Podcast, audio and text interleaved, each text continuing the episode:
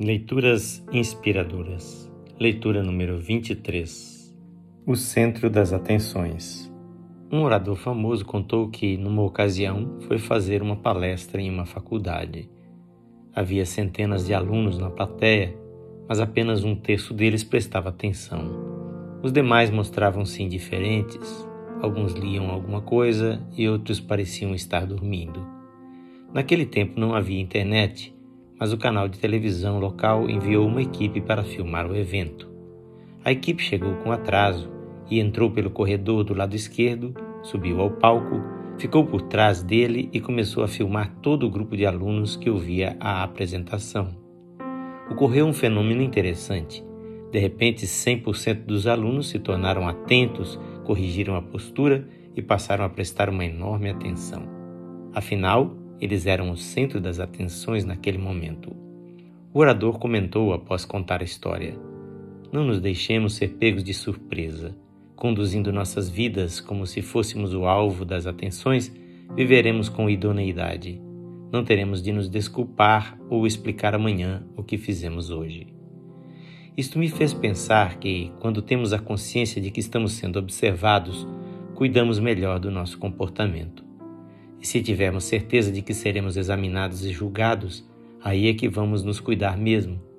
Por isso, a certeza da presença de Deus e de que teremos que prestar contas a Ele é tão importante para termos temor e vivermos em integridade. Lembremos, portanto, em primeiro lugar, que Deus vê tudo e nós temos que prestar-lhe contas. Os olhos do Senhor estão em toda parte, observando atentamente os maus e os bons. Provérbios 15, 3. Nada em toda a criação está oculto aos olhos de Deus.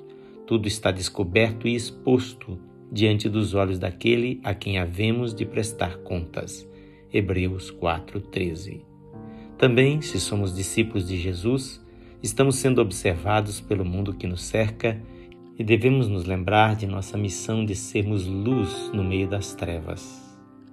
Vocês são a luz do mundo não se pode esconder uma cidade construída sobre um monte, e também ninguém acende uma candeia e a coloca debaixo de uma vasilha.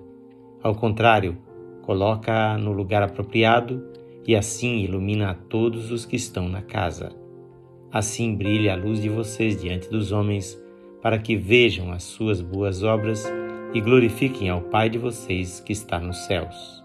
Mateus 5, 14 a 16. Viva, portanto, com a certeza de que você está sempre sendo observado e avaliado. Esse texto é de autoria deste seu amigo, Pastor Edson Grando. Que o Senhor Jesus lhe conceda viver sempre diante de Sua santa presença.